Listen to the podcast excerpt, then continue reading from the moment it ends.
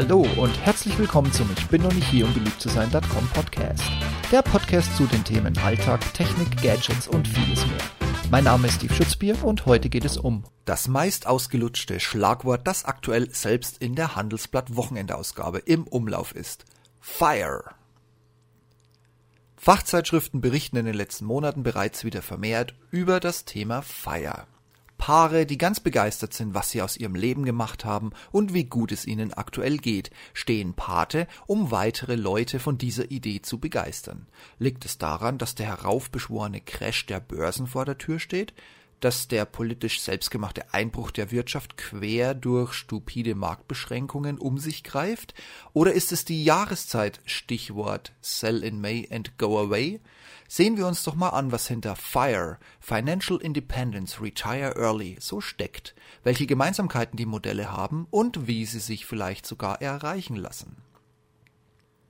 Seit Jahresanfang poppen mehr und mehr Werbungen, wenn auch nicht in den großen auffälligen Bannern, sondern mehr die kleinen Inline-Boxen in diversen amerikanischen Webseiten auf, die für das Konzept FIRE per On- und Offline-Kurs inklusive Buch- und Starterpaket Werbung machen.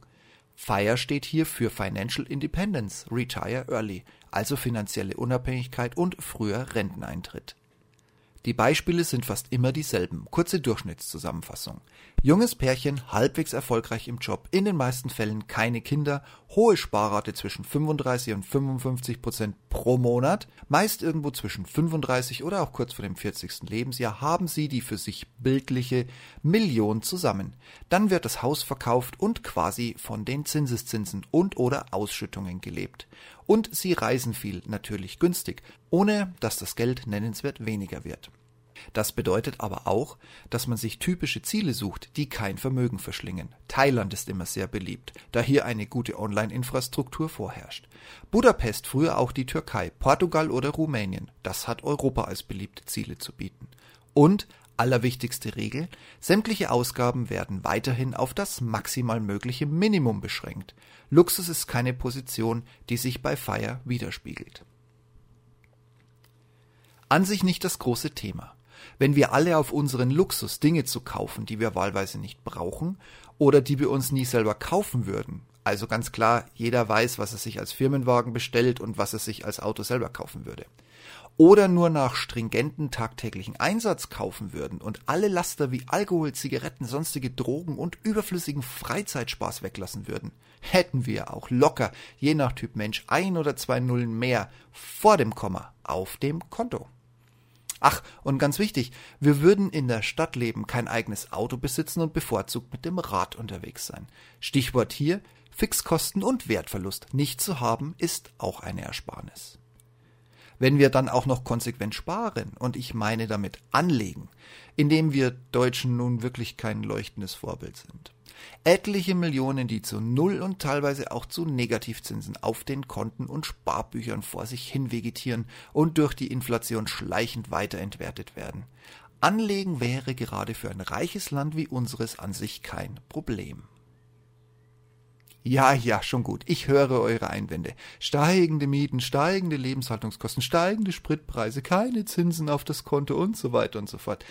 Aber Fire ist eben auch ein Modell, um damit umzugehen.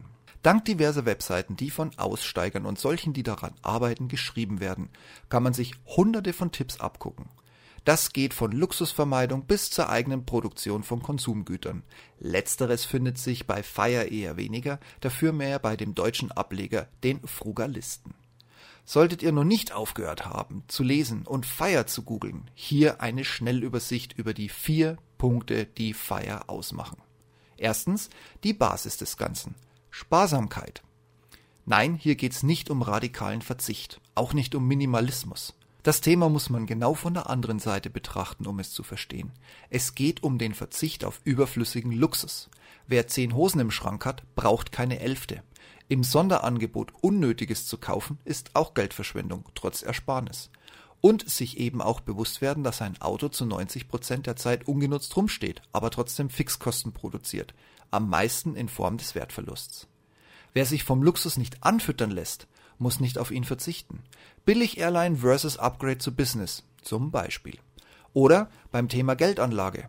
nicht auf den aktiv gemanagten Fonds mit Ausgabeaufschlag. Der ist übrigens verhandelbar, auch wenn immer jeder was anderes behauptet. Und oder Erfolgsprovisionen, Managementgebühren und so weiter und so fort. Übrigens letztere, gerade diese ganzen Provisionen und Gebühren werden auch in Rechnung gestellt, wenn mal Verluste anfallen, weil immerhin wurde ja dank dem Management weitere und größere Verluste vermieden.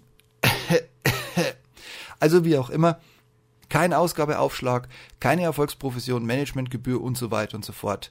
Das sind die Punkte, die echt Geld fressen und Verluste produzieren, weil sie einfach Gewinne verhindern, sondern setzt stattdessen lieber auf passive Indexfonds, die sogenannten Exchange Traded Funds oder kurz ETFs. Oder auch Bye bye Kantinenfraß, jetzt ist Meal Prep angesagt. Wer zu Hause vorkocht und sich sein Essen selbst in die Firma mitbringt, spart nun mal Geld. Genauso rentiert sich die Anschaffung eines Mehrwegbechers für Kaffee oder Tee statt 5 Euro Starbucks täglich. Und eine weitere eiserne Feierregel, der Wohnungskauf ist der beste Anreiz, um zu sparen. Schließlich wollen die Raten regelmäßig und pünktlich bedient werden.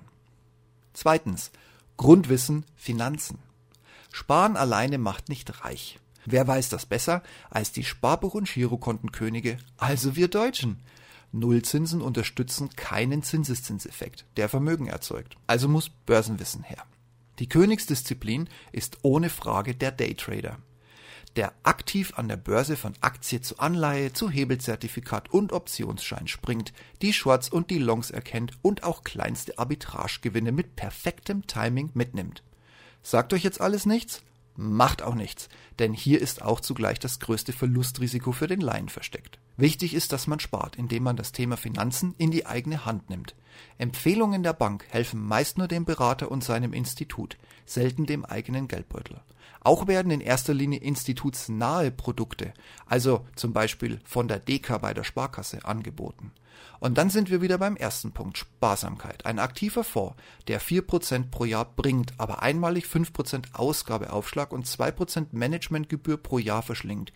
Wie viel bleibt da wohl nach Abzug der EZB-Zielinflation von 2% pro Jahr übrig?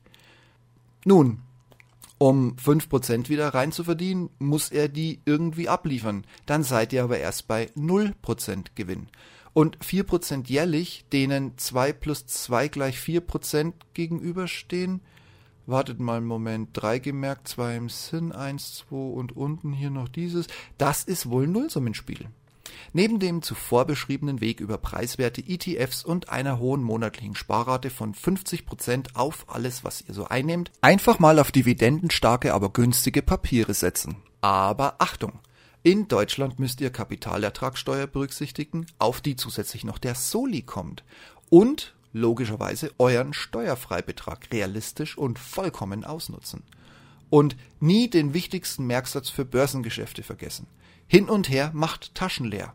Jede Transaktion kostet euch Gebühren und die fressen potenzielle Gewinne auf. Drittens, Durchhaltevermögen. Krisen kommen, Krisen gehen. Märkte sind darum zu steigen. Ja, ich weiß, nichts steigt für die Unendlichkeit. Wobei, wartet mal. Doch vielleicht? In diesem einleitenden Satz stecken die zwei wichtigsten Botschaften. Wer für Feier anlegt, hat einen langen Horizont vor Augen. 15, 20, vielleicht sogar 30 Jahre oder noch länger.